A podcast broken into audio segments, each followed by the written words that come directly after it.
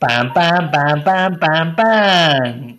Ya, la intro más barata de los podcasts en castellano eh, ya ha salido a la luz otra vez. Rodado, ponte los cascos, tío, que sé que te los... Me los, he, me los he puesto, pero si quieres, la primera pregunta, Cristina, es ¿qué te ha parecido la intro?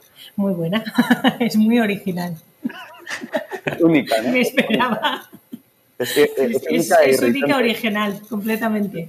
Yo soy fiel, fiel eh, consumidor de podcast y me encantan las intros que son curradas y tal, pero, pero oye, nosotros Está hacemos esto así porque es mucho más fácil. es así. Vale, tenemos eh, a un lado de la línea Cristina Salvador, eh, responsable de Recu Madrid. Ahora explicaremos qué es Recu Madrid, eh, cómo se están metidos en todo el proceso que hemos abierto con ellos de residuo textil cero. No solo en la parte de recuperación de textil, veremos qué más cosas hacéis, cómo lo hacéis y dónde lo hacéis. Y por un lado está Cristina. Cristina, puedes saludar si quieres. Ah, hola. Hola a todos. Y por el otro lado, Víctor Rodado, que, que le echo de menos porque llevamos sin vernos un mes y pico ya. Yo también, tío. Yo estaba pensando que tenemos que hacer una especie de Minimalism Summit, ¿no? Y reencontrarnos. Sí, pero bueno, es, es lo que hay. Yo estoy en Segovia, Víctor está en Madrid y Cristina está en, en, en Madrid también. Exactamente, estás en la oficina hoy, entiendo. Sí, efectivamente, estoy en Villaverde, la nave que tenemos en la planta de textil. Eso es donde estuvimos hace un par de semanitas y ahora vamos a explicar qué es lo que hicimos con vosotros o qué estamos haciendo, mejor dicho, porque es una campaña a largo plazo que esperamos que mucha gente siga. De hecho, esperen, eh, a ver si alguna de las marcas que nos escucha quiere trabajar con vosotros, pues pondremos vuestro Bienvenido correo sea. para que, para que hable. Vale, ¿qué vamos a escuchar en el podcast? Pues lo primero, ¿qué es Residuo Textil Cero? Cómo lo hemos creado apoyándonos en Recu Madrid con el objetivo de, de que las prendas tengan una segunda vida, ya sea reciclado o reutilizado. Queremos indagar un poquito en qué es eh, Recu Madrid, qué cosas estáis haciendo, cómo las estáis haciendo, dónde y sobre todo qué limitantes estáis encontrando, incluso tocar un poco eh, a nivel legal qué cosas podéis hacer, qué cosas no y cómo las estáis haciendo. ¿Te parece bien, Cristina? Me parece estupendo. Vale, eh, Rodolfo, ¿quieres ir con el comodín o quieres explicar qué es residuo textil cero? En tu Bueno, bueno, pues residuo textil cero eh, viene a, equil- a equilibrar el impacto negativo que cualquier marca, ya sea sostenible o no, y, haga lo que sea, eh, pues el, impacto negativo que tenemos al producir. ¿no? Nosotros es verdad que le ponemos mucha conciencia eh, al producir, ¿no? Y, de hecho utilizamos tejidos orgánicos, utilizamos tejidos reciclados, intentamos siempre hacerlo de la manera más humana posible, pero al final tienes un impacto negativo. Entonces, residuo textil cero eh, que es este nuevo servicio que hemos lanzado, básicamente eh, lo que hace es que cuando un, cliente está comprando un producto Minimalism, eh, en el momento de- del pago puede activar el servicio de residuo textil cero y la persona, el transportista que le va a dar su, su ropa, su paquete con los productos que ha comprado con nosotros, también le da la opción de recoger una ropa de aproximadamente medio kilo eh, con, con eso, con la ropa que ya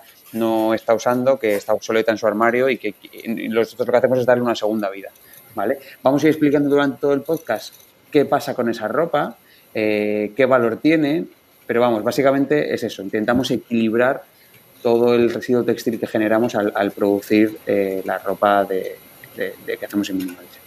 Eso es. Y Vale. la forma de explicarlo va a ser con Cristina. Cristina nos va a explicar exactamente qué se hace con ese residuo textil. Que el, que el concepto de residuo, ¿vale? Importante que la gente entienda el concepto de residuo porque no es solo ropa, es residuo textil y ahora veremos cómo implica a nivel legal. Pero antes de nada, Cristina, eh, ¿quién eres? Eh, pon, en contexto a la gente que nos escucha. Pues a ver, eh, yo trabajo en Recu Madrid. Eh, Recu Madrid nace en 2009 como una cooperativa de iniciativa social sin ánimo de lucro que trabaja por la inserción sociolaboral de colectivos en riesgo de exclusión social a través de la gestión de residuos. Eh, residuos de todo tipo, tanto voluminosos, juguetes, de eléctricos y electrónicos y un- gran parte del residuo textil.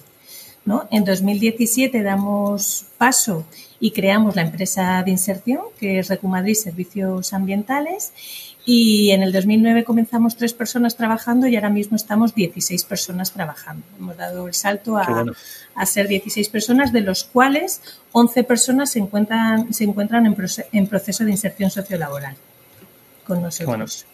Ahí entraremos luego en detalle de, qué significa exactamente eso, porque me interesa mucho que la gente lo, comprenda, ya que muchos de los que nos escuchan, incluso nosotros mismos, vivimos un poco en la burbuja y yo animo a todo el mundo a que vaya a veros un día y le expliquéis el proceso, porque debemos decir que esta campaña la llevamos pensando en Minimalism eh, años o meses y los únicos que nos abrieron la puerta realmente fue Recu Madrid y fue en presencia de Cristina. Así que muchas gracias otra vez. Nada, nosotros siempre invitamos a todo el mundo que nos quiera conocer, no solo hablar sobre nosotros, sino que nos conozcan por dentro. Vamos, que tenemos abierta a que nos conozca todo el mundo, tanto la planta como la tienda, como todos los procesos, porque creemos que es importante que haya transparencia en este tipo de actividades y de iniciativas. Totalmente de acuerdo. Es decir, yo creo que la transparencia es clave. Eh, de hecho, el podcast yo creo que el motivo que tiene mi propósito es que demos transparencia a cosas que a mí me son un poco, un poco bastante opacas. Te voy a hacer una ronda de preguntas, ¿vale? Súper rápidas. Eh, y antes te voy a contar que tienes un comodín y que puedes usar durante todo el podcast porque, bueno, em, es verdad que vosotros sois una empresa o una iniciativa un tanto diferente a lo que solemos traer en, en, Open Startups, pero eh, cuando tú crees que hay alguna pregunta que es un poco comprometida, puedes sacar el comodín. Solo tienes uno. vale. ¿Vale? Bueno, a ver, eh, hay cosas que has respondido, pero quiero que queden aquí constancia en, en, eh, en, la ronda, ¿vale? Lo primero, ¿cuántos años de vida tenéis? Pues eh, comenzamos en el 2009. Vale, perfecto. Maravilloso. Que tenéis unos 11, 10, 11 años, ¿no? Sí. Vale. Eh, ¿Equipo actual cuántos sois? Somos 16 personas, de las cuales 11 están en proceso de inserción sociolaboral ¿Mm? y somos 5 técnicos. Vale, luego hablamos de, la inserción laboral. Eh, esta pregunta es un poco extraña. ¿Sois rentables?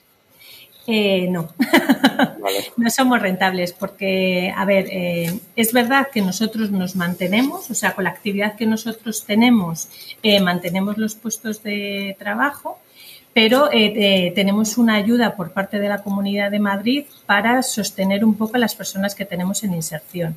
¿Por qué? Porque nuestros trabajadores en inserción tienen que destinar unas horas de su contrato a formación por lo cual no están rentabilizando el trabajo y porque nosotros cuando la persona ya es rentable laboralmente hablando, que produce a un ritmo bueno, le sacamos al mercado ordinario, por lo cual partimos de cero con una nueva persona. Ah, qué interesante. Me, gusta. al final lo sostenéis también por, por esa parte pública, ¿no? Mm. Sí, hay, hay una parte de, de, los sueldos de la gente en inserción que recibimos ayudas por, por ellos. Vale, perfecto. Vale, pues mm, eran tres preguntas sencillas. Yo creo que nos podemos meter ya en la parte de pura de recogida de ropa, de muebles, de producto, ¿no? Eh, le dejo a Pepe, que, que, tiene todo eso muy, muy bien estructurado. Muy bien.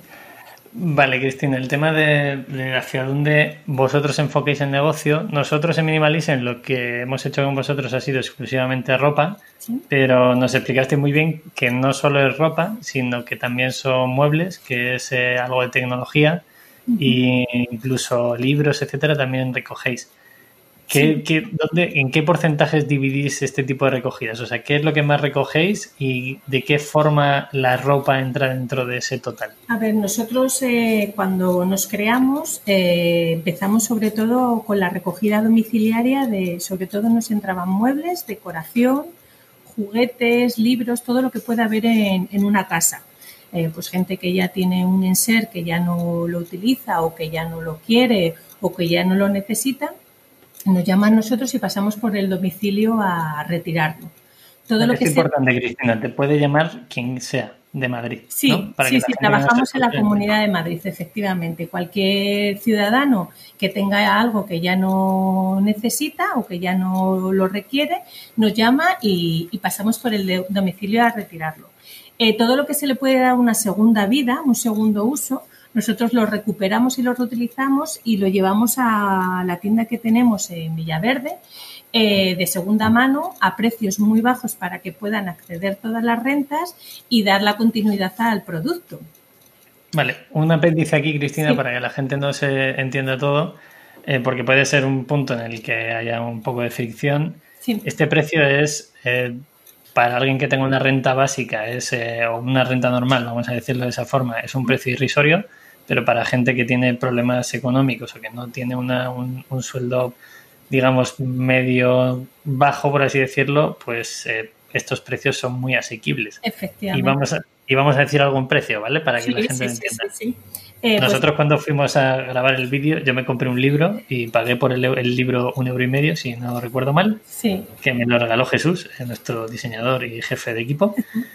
Eh, ponnos un ejemplo de qué puede costar una cama, una mesa de las que vosotros vendéis. Pues mira, mesas tenemos desde 10 euros hasta, depende si son antigüedades o no, pueden estar en torno a los 50, de 10 a 50 euros. Las sillas están pues desde 5 euros hasta 20. Eh, los armarios también depende un poco el tipo de armario, pero pueden estar entre 30, 70 euros, depende un poco, eh, pues ya te digo, la madera, el tamaño. En ropa, por ejemplo, eh, tenemos ropa desde un euro hasta 10 euros, eh, que es lo más, 10, 12 euros, lo más caro. Sí, lo más caro, cosas de marca. Por ejemplo, si es una marca conocida, pues pueden estar en torno a los 12 euros. Pero si no, el objetivo, Cristina, el objetivo, Cristina, de este dinero, o sea, no hay una, no es buscar una rentabilidad, no, es buscar un margen. Todo lo que se recauda en la tienda de la tienda que tenemos eh, va destinado al proyecto, es decir, a la contratación de más personas. Nosotros, una, eh, si fuésemos en algún momento muy rentables, el objetivo de ese dinero es contratar a más, a más personal. Y seguir formando a este personal, esa es la parte importante. y, Para nosotros el objetivo es cuantas más contrataciones y más personas, más personal tengamos, pues mejor. Que claro, esto me imagino que es, una em, es eh, una condición que os ponen los ayuntamientos, ¿no? Para luego recibir esas ayudas.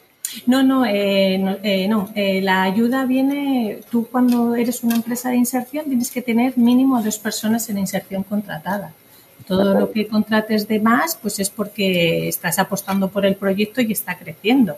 Pero no es una, uno de los objetivos que el ayuntamiento, por ejemplo, cuando hemos licitado al textil, eh, te dice cuántas personas tienes que tener en inserción. Nuestro objetivo es la inserción y cuanta más gente tengamos contratada, mejor. Vale, vamos a hablar justo de esto, de la, de la inserción sociolaboral, ¿no? De estos colectivos que están en riesgo de exclusión social. Es decir, cómo, cómo a través de una prenda que un cliente nuestro eh, deposita en una bolsa y luego llega a vosotros, ¿vale? Eh, me gustaría que, le contaseis a, la persona que está escuchando cuál es el recorrido entero, ¿no? Y cómo esa, esa prenda ayuda a X personas y cuál es todo esa cadena de valor. Yo creo que es muy, interesante que lo expliquéis, em, cuáles son esas actividades vinculadas ¿no? a la gestión de residuos, todo eso. Si nos dais luz, es, eh, creo que es muy necesario. Mira, eh, os voy a explicar un poco en qué consisten los itinerarios de inserción, ¿vale? Nosotros cuando contratamos a una persona, eh, el requisito que tiene que tener es que tiene que venir derivado de servicios sociales en donde Servicios Sociales constate que esa persona se encuentra en riesgo de exclusión social, tiene un certificado de Servicios Sociales. Entonces, una vez que son derivados a nosotros y nos encajan en los perfiles que estamos buscando a la hora de contratar, firman con nosotros el contrato de trabajo. Eh, como mínimo con nosotros están seis meses y como máximo pueden estar tres años con nosotros, porque no con todas las personas se trabaja al mismo ritmo ni todas las personas parten de las mismas problemáticas. Hay como personas con los que igual en seis meses tienen el empujón necesario para salir al mercado normalizado y encontrar otro trabajo fuera y hay personas con las que igual eh, tienes que estar trabajando un año, dos o incluso agotar los tres años de contrato. ¿Sabéis la media, Cristina, de tiempo que, una persona está con vosotros? Más o eh, menos yo te diría dos años, dos años y medio. Mm, más o menos. Ya te digo que también depende un poco de qué situación venga.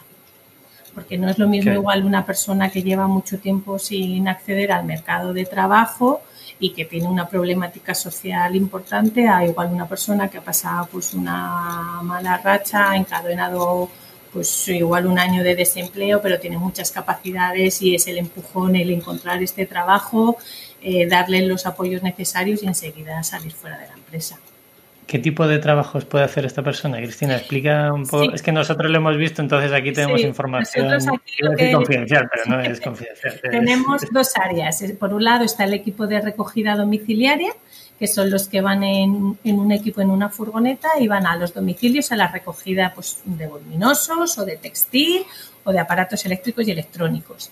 Eh, lo que hacen es ir al domicilio, si hay que desmontar el mueble, se desmonta, se carga en la furgoneta, se viene a la nave, se descarga y todo lo que se pueda reutilizar va a la tienda.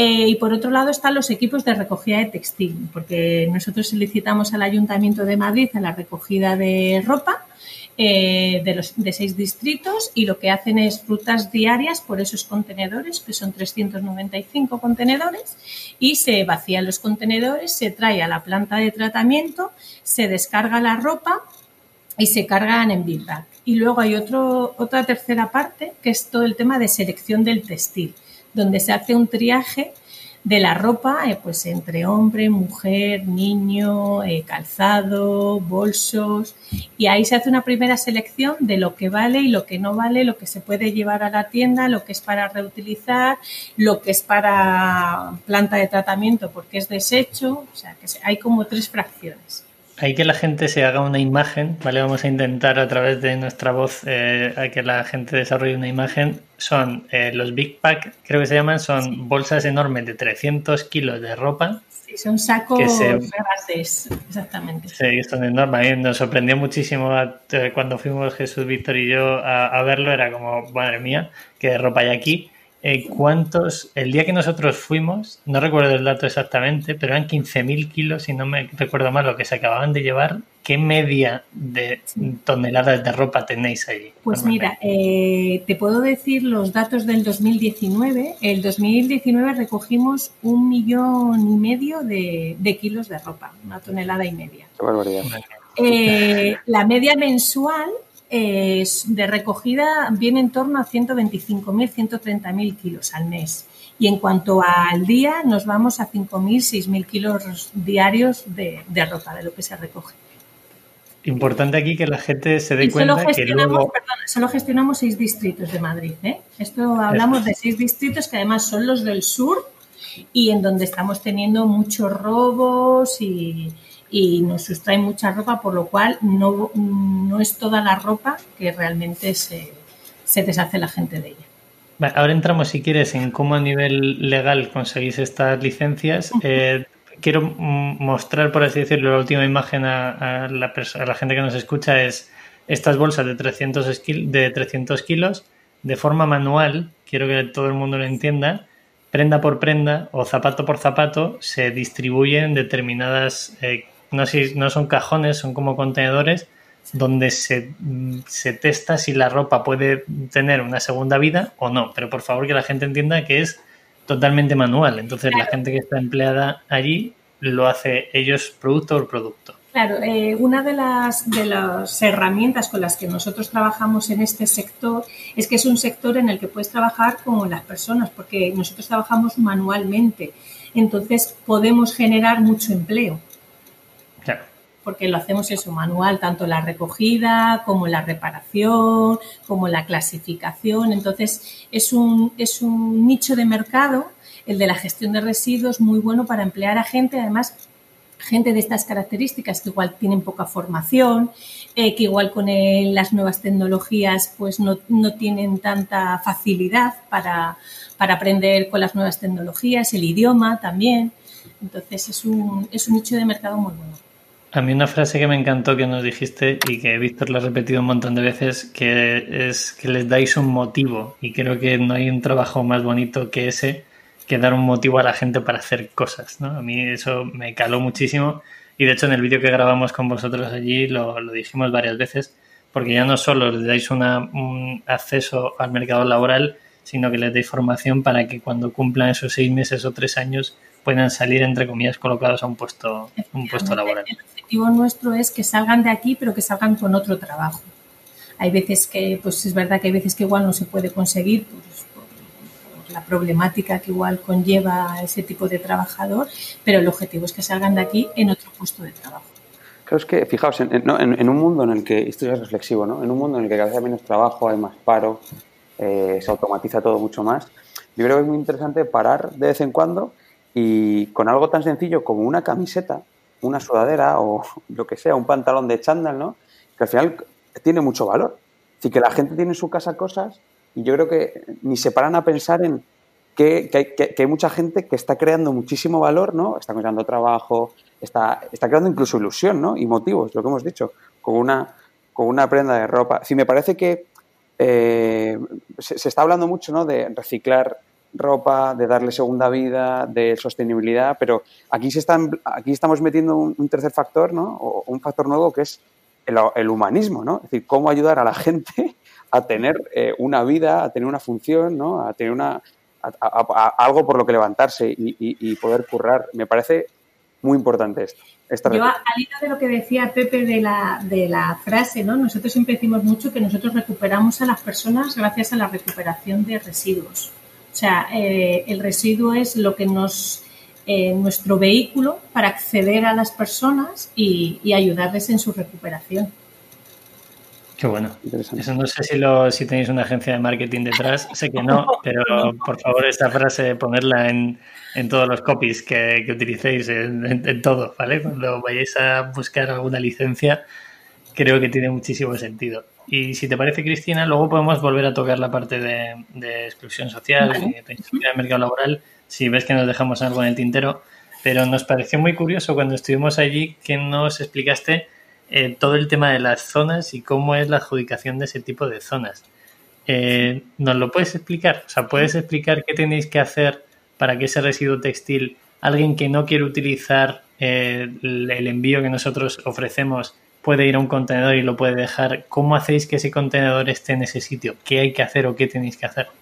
Pues esto, este contrato lo conseguimos a través de una licitación pública, porque el Ayuntamiento de Madrid eh, saca por contrato público la recogida de residuos, pues, eh, tanto los puntos limpios como la basura, y entre ellos están eh, los contenedores de recogida de textil. Estuvimos trabajando mucho tiempo junto con el Ayuntamiento de Madrid para que sacase este contrato de recogida de textil con reservas de mercado es decir, eh, que fuésemos eh, adjudicatarias las empresas eh, de economía social que pudiésemos acceder a este tipo de contratos. Bueno, estuvimos luchándolo mucho y al final loteó Madrid en tres lotes, en tres, repartiendo los 21 distritos y el lote que salió con reserva de mercado fue el lote de 3, que es el que nosotros ganamos, y donde se nos han adjudicado seis distritos, que son los seis distritos del sur. Nosotros gestionamos Villaverde, Usera, Puente de Vallecas, Villa de Vallecas, Carabanchel y Arganzuela. Entre estos seis distritos gestionamos 395 contenedores que están situados en vía pública y los puntos limpios de estos distritos. O sea que es una adjudicación, una adjudicación pública con toda la transparencia que tiene la adjudicación pública y a la que optamos y ganamos. ¿Qué hay que hacer para optar a ello? ¿Tenéis que presentar un presupuesto o es al revés? Presentar un proyecto, eh, con, en nuestro caso, un proyecto social. Eh, teníamos que tener una capacidad técnica y económica para el desarrollo del proyecto nosotros, como éramos muy pequeñitos, nos unimos con otra empresa de inserción, fuimos de la mano y creamos una UTE para, poder optar al, proyecto. además, es una empresa de inserción catalana que se llama Solidanza Treval. Y luego, aparte, eh, estos contenedores, el ayuntamiento tiene un cano que se paga por ellos. Es decir, a nosotros el ayuntamiento no nos paga por la gestión del residuo textil, sino que nosotros pagamos al ayuntamiento por gestionar su residuo textil. Importante esto, eh, es que la gente vuelva a darle para atrás y lo vuelva a dar al play. o lo puedes volver a decir, Cristina, cuando realmente debería ser al revés, ¿no? Desde cualquier punto de sentido común debería ser lo contrario. Se paga, el ayuntamiento paga por la gestión del resto de residuos, porque no hay que olvidar que todos los residuos que, se generan eh, cuando salen con licitación pública, el ayuntamiento paga por ellos por el residuo textil es por el único residuo por el que no paga, es más, cobra por la recogida de textil. También es verdad que Madrid es de las pocas comunidades autónomas que cobran por, el, por la recogida de residuos Pero, ¿Y, y, por, qué pasa esto? Es decir, ¿por, qué crees que pasa esto? ¿no? Al ayuntamiento le es muy rentable, recauda mucho dinero con, la, con, con, estos contratos. Pero a todos los ayuntamientos, ¿no? Imagino que al de Ámsterdam, al de Barcelona, al de Londres. Que hay ayuntamientos que son más sensibles y apuestan más eh, por la recuperación, reutilización, incluso por, por, por, el ámbito social y no tanto por el, por el ámbito económico. Vale. ¿Y esto lleva siendo en Madrid así toda la vida? Eh, desde que nosotros estamos en este mundo, sí. Es más, este año, eh, o sea, en el 2018, que es cuando nosotros ganamos el, el pliego, es la primera vez que sacaban una reserva de mercado eh, para empresas de economía social. Antes simplemente siempre lo gestionaban empresas privadas. Y es más, de los 21 distritos solo nos han dejado seis, el resto lo gestionan empresas privadas. Empresas privadas que obviamente eh, el ayuntamiento les pide dinero, ¿no? por, para también tienen un canon con sus, por su contenedor, es un canon mucho más elevado, porque nosotros sí que apostábamos porque nuestro canon desapareciese, es decir, nosotros eh, invertimos en personal, en, en, inserción sociolaboral y creemos que tiene una contraprestación social suficiente como para no tener que pagar un canon porque estamos sacando a esa gente de cobrar rentas mínimas de inserción, de cobrar prestaciones por desempleo, es decir, es dinero público que, el Estado se está, se está ahorrando. por lo, y luego, aparte, le generamos eh, eh, también que vuelva dinero a las arcas, porque estas personas vuelven a tener un sueldo, vuelven a consumir, es decir, que ya solo con eso el canon creíamos, vamos, creemos y apostamos porque no debería de ser entre la entre, nuestro tipo de empresas. ¿Y, tú crees que esto va a cambiar? Si tú crees que, mm, eh, en un futuro una ciudad como Madrid, ¿no? que es importante, la capital de España, va a, eh, va, a decir, oye, vamos a utilizar todos esos contenedores y todo este residuo, no vamos a generar ingresos, sino que se va, se va a utilizar para volver a, para reactivar y volver a dárselo a la sociedad, ¿no? ¿Tú crees que...? A ver, va a tener que cambiar porque en la nueva ley, la nueva directiva europea, eh, se va a incluir ya el residuo textil como parte de, lo, de los residuos que va a haber que empezar a pagar por ellos, la administración pública. O sea, no es solo que tengamos que pagar, como en el caso de Madrid, o que no se pague nada, como en el resto de comunidades autónomas, sino que va a ser la propia Administración la que va a tener que empezar a pagar por la recuperación de este y la reutilización de este residuo. O sea, por ahí viene un poco la línea de Europa. Que la gente ponga en contexto que esto es lo que se hace con el papel, con el vidrio, con, la basura, eh, con la chatarra cuando se va a un punto limpio, con todo. El residuo textil es el único por el que no se paga. Curioso. Se pagará. ¿Se pagará cuándo? ¿Para cuándo se estima que estará esta ley implementada? No sabemos porque ahora con la situación de COVID se ha parado todo un poco. Nosotros, bueno, eh, Recumadrid está dentro de AERES, que es la Asociación Española de Recuperadores de Economía Social y Solidaria. Estamos en negociaciones y, bueno, bueno, negociaciones, no estamos en conversación con el Ministerio y un poco le estamos llevando propuestas eh, porque aparte AERES está dentro eh, de una red europea también de residuos donde ya se está trabajando esto. Entonces, eh, nos han comentado pues que sí que es verdad que va por ahí la línea de trabajo, pero que pues, yo calculo que dos años, tres, dependerá un poco también con este parón de COVID cómo retrasen las cosas. Oye, y cuando estuvimos allí, yo tenemos también alma de periodista de vez en cuando, y... bueno, es que para el que no lo sepa, lo voy a soltar. Rodado estudió periodismo, pero nunca terminó la carrera. se, cruzó, en el mundo de empresa y la lió ya. De vez en cuando nos, contagiamos de preguntones y cuando estuvimos allí, obviamente eh, vimos eh, varios eh, contenedores destrozados y, te preguntamos que qué cosas raras pasan, ¿no? Así que, que no solo si hay robos y si hay destrozos, que me imagino que sí, ¿no? Eh, sino, oye, ¿qué cosas raras habéis visto? ¿no? decir, que incluso a nivel político, ¿no? No, solo, no solo en el día de la calle, es decir, porque imagino que hay muchas complicaciones. Eh, si nos puedes contar alguna, yo creo que es interesante que la gente ponga en, en contexto que estáis en un sector y en una forma de hacer las cosas que es compleja. Claro, a ver, nosotros por un lado nos encontramos que pues muchos contenedores rotos, eh, muchos contenedores quemados, eh, porque es verdad que nuestros contenedores están al lado de la están en la isleta donde están el de vidrio y el papel, entonces eh, pues al final muchos contenedores de papel que los queman al final sufren nuestros contenedores.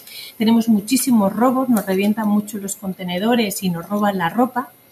¿Cuál es el objetivo, Cristina, para que la gente entienda qué se hace con esa ropa? Porque a mí me parece muy curioso. La venta en mercadillos de segunda mano. O sea, ha crecido muchísimo la venta de segunda mano en los mercadillos de los distritos y además lo notamos el día de antes de los mercadillos, los robos son, eh, se disparan y nos roban muchísima, muchísima ropa. Y ahora incluso llevamos una semana en donde están apareciendo contenedores piratas en, en, la calle, es decir, contenedores como los nuestros, del mismo color y con las mismas pegatinas, pero abajo no ponen lo de Ayuntamiento de Madrid, avisos al 010. Vale, vale, decir, la, la ponen su teléfono directamente.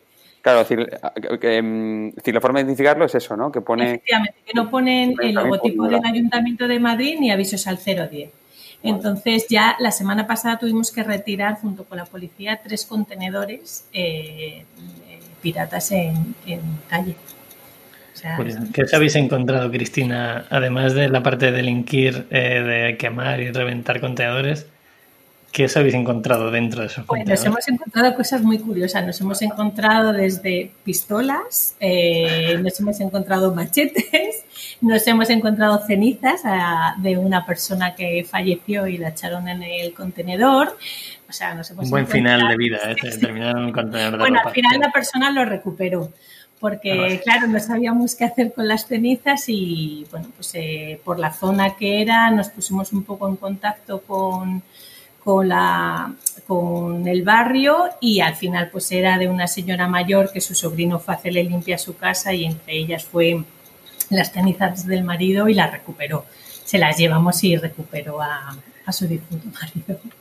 Pero sí, sí, encontramos de todo en los contenedores, pero de todo. También encontramos mucha ropa nueva con etiquetas incluso que no está ni estrenada, pues eh, entendemos que son igual pues o de regalos o de compras impulsivas que se hacen y que luego nunca te pones y acaban en el contenedor. Encuentras cosas muy curiosas. Bueno, pero que cabe en el contenedor y que la gente lo entienda no es malo. O sea, es bueno para que vosotros podáis dar una segunda vida a esa prenda. Gracias a, gracias a ese textil, pues al final generamos puestos de trabajo, claro. claro. Eso es.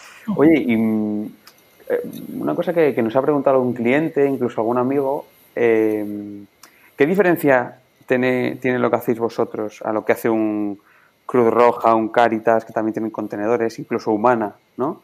Eh, ¿Dónde está la diferencia primordial con este tipo de empresas? A ver, eh, yo con respecto a Humana eh, nos diferenciamos en mucho. Entre otras cosas, eh, nosotros somos empresa de inserción constituida y legalmente reconocida por la Comunidad de Madrid, en donde damos cuenta de todas las personas que tenemos contratadas con sus contratos, sus nóminas, su seguridad social, sus prórrogas de, de contrato, todo lo que trabajamos con ellos, todos los informes que hacemos con la persona que se ha trabajado. Cuando se incorpora en otro puesto de trabajo, presentamos el, el contrato de la otra empresa para que vean que realmente hay una inserción, la alta en la seguridad social. Es decir, tenemos una serie de requisitos que nosotros cumplimos y de los cuales tenemos transparencia 100% y damos eh, cuentas tanto a la Comunidad de Madrid como a todo aquel que nos lo pide y en el caso de Humana yo tengo eh, mis sospechas de que esto no es así. Entre otras cosas porque no son empresa de inserción, aunque ellos eh, comentan y dicen que son empresa de inserción. Entonces yo creo que la transparencia y la legalidad es una de las cosas que nos, que nos diferencia en concreto de Humana. Con respecto a Caritas, pues eh, somos empresas iguales, es decir, Caritas también tiene una empresa de inserción que se dedica también a la recogida de textil y que trabaja como nosotros. O sea, yo creo que eh, Caritas o Cruz Roja somos empresas hermanas, por decirlo de alguna forma, que tenemos los mismos objetivos y que trabajamos lo mismo. Lo que pasa es que somos entidades distintas. Importante aquí, Cristina, la semana pasada trajimos a los chicos de Eura, que es una empresa de hamburguesas vegetales, y, nos dijeron una frase que es, a mí me da igual qué producto se coma siempre y cuando sea vegetal. ¿Tú podrías decir lo mismo si alguien te dice, a mí me da igual si se tira un contenedor de caritas o un contenedor nuestro? Lo importante es que ese residuo vaya a algún sitio donde se, se le dé una segunda vida. ¿Sería así? Sí, sí. En el caso de caritas, sí. En el caso de humano no me daría igual. Te lo digo porque, a ver, Ahí queda, para mí son dos ejemplos muy, muy distintos, porque nosotros en Concaritas estamos en la misma red que están dentro de AERES, trabajamos de forma conjunta, estamos las dos empresas en AMEI, que es la Asociación Madrileña de Empresas de Inserción, incluso hemos colaborado juntos y hemos hecho proyectos conjuntos. Y yo me llevo muy bien con Caritas y Caritas cuando tiene algún problema nos dice a nosotros. En el caso de Humana no es igual. Ni hay transparencia, ni se sabe. Es más, dentro de la red europea donde nosotros estamos, hay en algunos países incluso que están vetados porque los consideran una secta. Entonces, eh, ahí eh, yo te diría que no. O sea, al igual que Cruz Roja, eh, Caritas, eh, cualquier otra empresa. Parroquia de, la parroquia barrio. Cualquier parroquia de la Comunidad de Madrid, cualquier empresa social, porque nosotros trabajamos en red y apostamos por el trabajo en red, pero cuando hay transparencia y cuando las cosas se hacen de manera legal y, formal. Qué interesante. Eh, Cristina, estaba yo pensando ¿no? que estamos hablando mucho de Madrid, que obviamente es donde vosotros trabajáis, eh, lo hemos comparado incluso con alguna ciudad.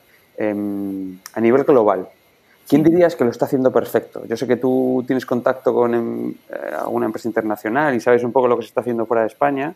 Eh, ¿A quién hay que copiar? ¿Quién está siendo pionero? Pues, a ver, en Europa, por ejemplo, en EMAU, o sea, en, Francia eh, han conseguido un scrap a nivel textil y es ahora mismo el único país que tiene un scrap. Entonces yo creo que de fijarnos, es más, nosotros eh, apostamos mucho porque el scrap español sea parecido al scrap francés. ¿Qué significa scrap? Para que la gente... Es, una organización que, que por un lado están los fabricantes y por otro lado los importadores, en este caso sería de textil, que tienen como objetivo canalizar la correcta gestión del residuo textil. ¿no? Es un poco, tienen como lema es quien contamina paga. Y es un poco el scrap es donde el fabricante tiene la obligación de asumir la financiación de la gestión del residuo. Qué bueno. interesante. Y eso, eso va a venir por ley, entiendo. El scrap eh, existen en todas las fracciones de residuo, excepto en el textil, que volvemos a lo mismo. Hasta ahora los fabricantes de textil se están lavando las manos, no están eh, pagando por lo que contamina, ni por la, preparación para la reutilización, y lo que se apuesta es porque exista ese scrap en el, con el residuo textil, como lo, como lo hay con los RAES, como lo hay con los voluminosos, como lo hay con las luminarias, pero en cambio en el textil no existe. Esto, esto tendrá implicación para nosotros que somos pequeños, pues me puedo imaginar la implicación, tendremos que hacer nuestros números rodado, pero yo me imagino esta frase a un grupo Inditex y eso es un pellizco en su es de, resultados.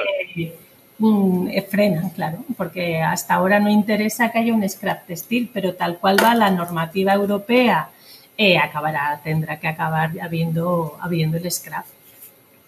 Wow, esto, eh, esto, esto, tiene, tiene mucho jugo, ¿no? Yo creo que nos pone a todos la tarea de estar atentos a lo que pasa. En Francia ya existe y hay un modelo de scrap francés muy bueno. Bueno, si os queréis os paso la documentación y ahora mismo es el único país que, lo tiene. Por lo cual todas las miradas están un poco en, Francia. Interesante, interesante. Mm. interesante. Pues yo creo que toca hablar de futuro, ¿no, Pepe? Sí, eh, nosotros o sea, ya enlazamos a nivel legal, puede venir en dos o tres años, impulsado por Europa, tenemos referente el caso de Francia. Eh, nosotros en Minimalism intentamos, en nuestro pequeño porcentaje o parcela, por así decirlo, intentar que ese residuo que nosotros generamos lo recojamos, por así decirlo, pero ese es el futuro de Minimalism asociado a residuo textil, pero ¿cómo lo ves tú? ¿Cómo ves el, el futuro de Recu Madrid y el futuro de residuo. Puedes hacer dos partes. Primero, residuo textil, si quieres, enlazando con lo que estamos hablando ahora, y luego residuo en general. En, ¿cómo, ¿Cómo ves ese futuro y esa gestión del residuo? A ver, yo creo que vuestra iniciativa es eh, fundamental. Eh, creo que es magnífica que la gente tome conciencia de que está bien consumir textil, pero que hay que darle salida y cerrar el ciclo del otro textil que tienes en tu casa y más si lo asocias a que ese textil puede generar puestos de trabajo. Creo que iniciativas como estas son muy, muy necesarias y ojalá que todas, todas las iniciativas textiles se pusiesen las pilas en este ámbito.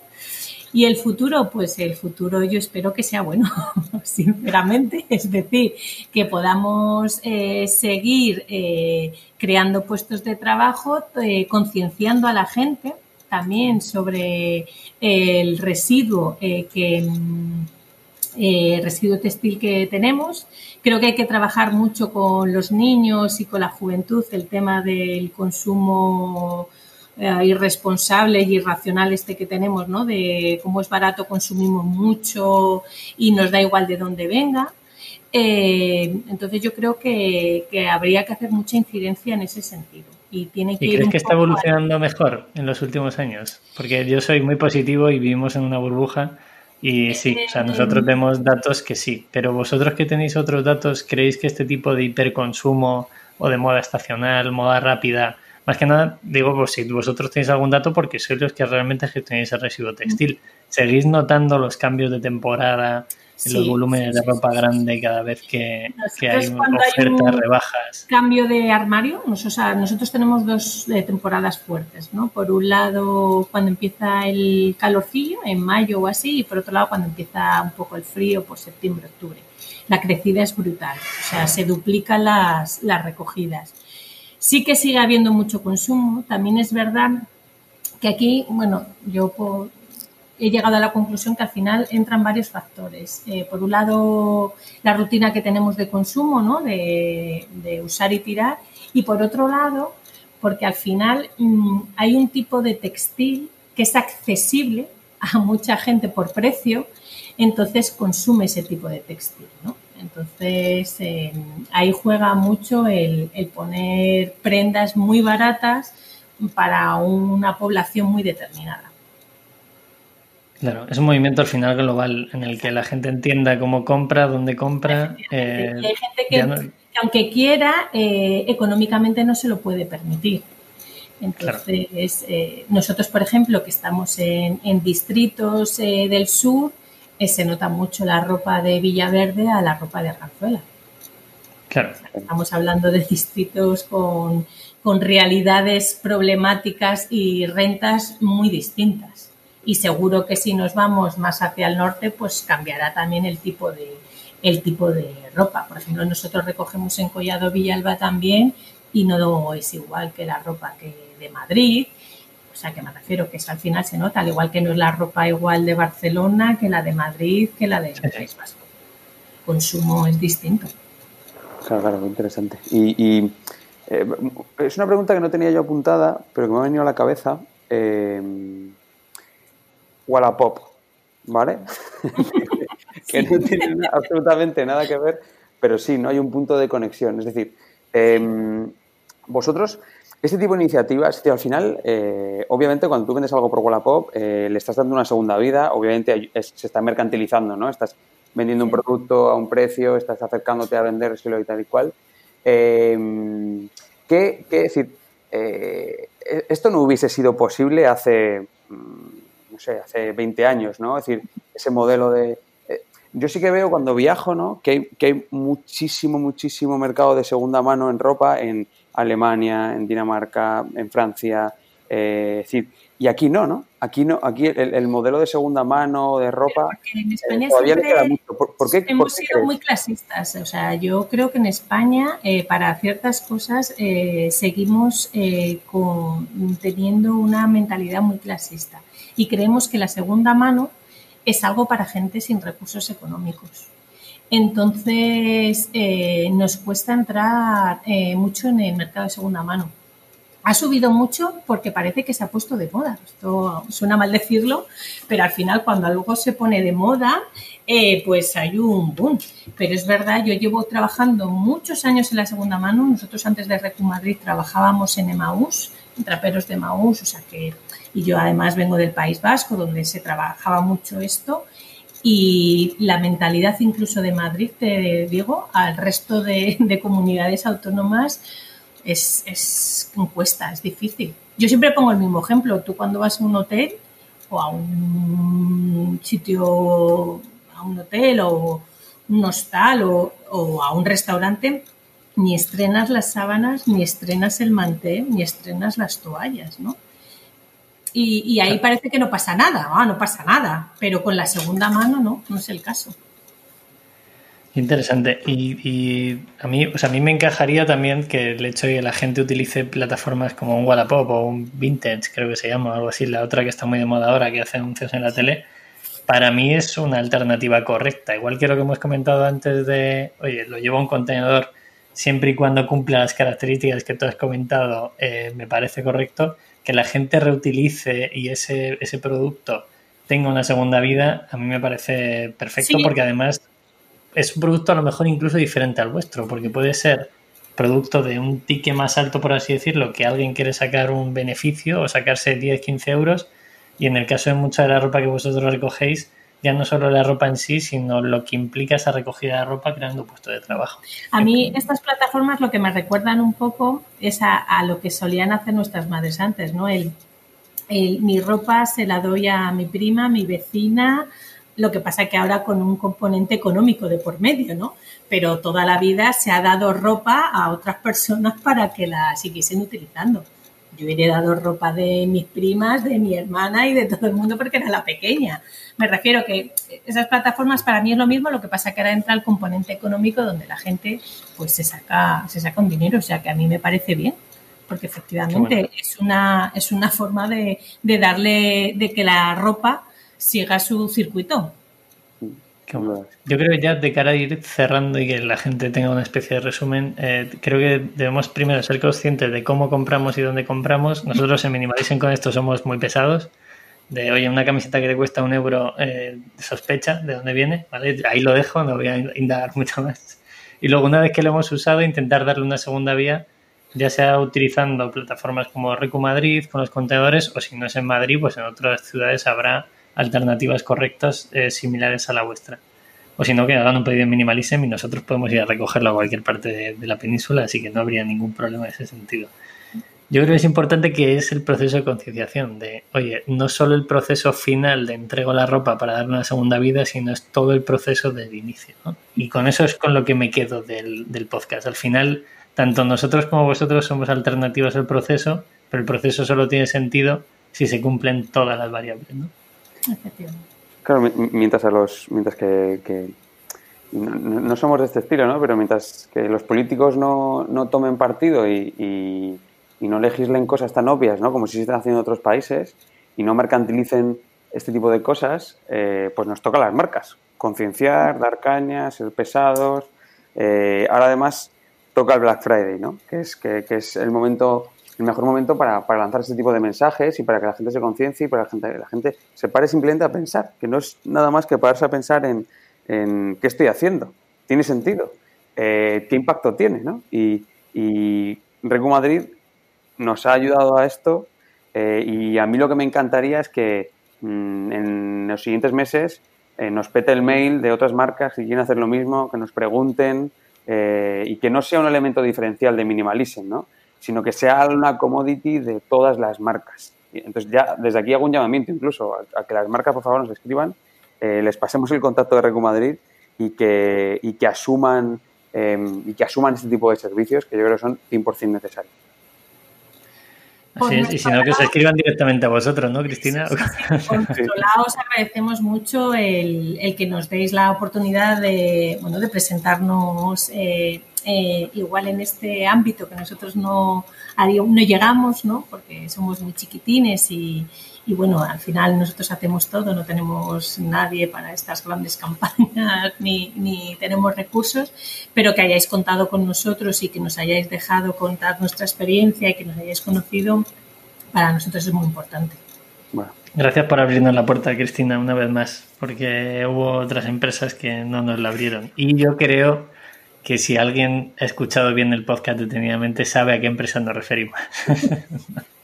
Lo dejamos ahí. Lo dejamos ahí. Eh, nada más, chicos, por mi parte creo que está todo dicho. Espero que con este tipo de contenido, que es menos llevado a empresa, pero más a la parte de concienciación, eh, cerramos un poquito más el círculo de lo que queremos hacer en Minimalism, dando alternativas como es Recu Madrid. ¿Algo que añadir? ¿Queréis añadir, Víctor? Nada, todo, todo maravilloso. Muchas gracias, Cristina. Nada, nada, a vosotros. Pues vamos hablando, Cristina. Espero que la semana que viene o dentro de 15 días podáis pasar por el almacén a recoger. Y pasamos sin problema. Yo me encargo, no te preocupes. Muy bien, pues muchísimas gracias a todos. Nos vemos. chao. chao.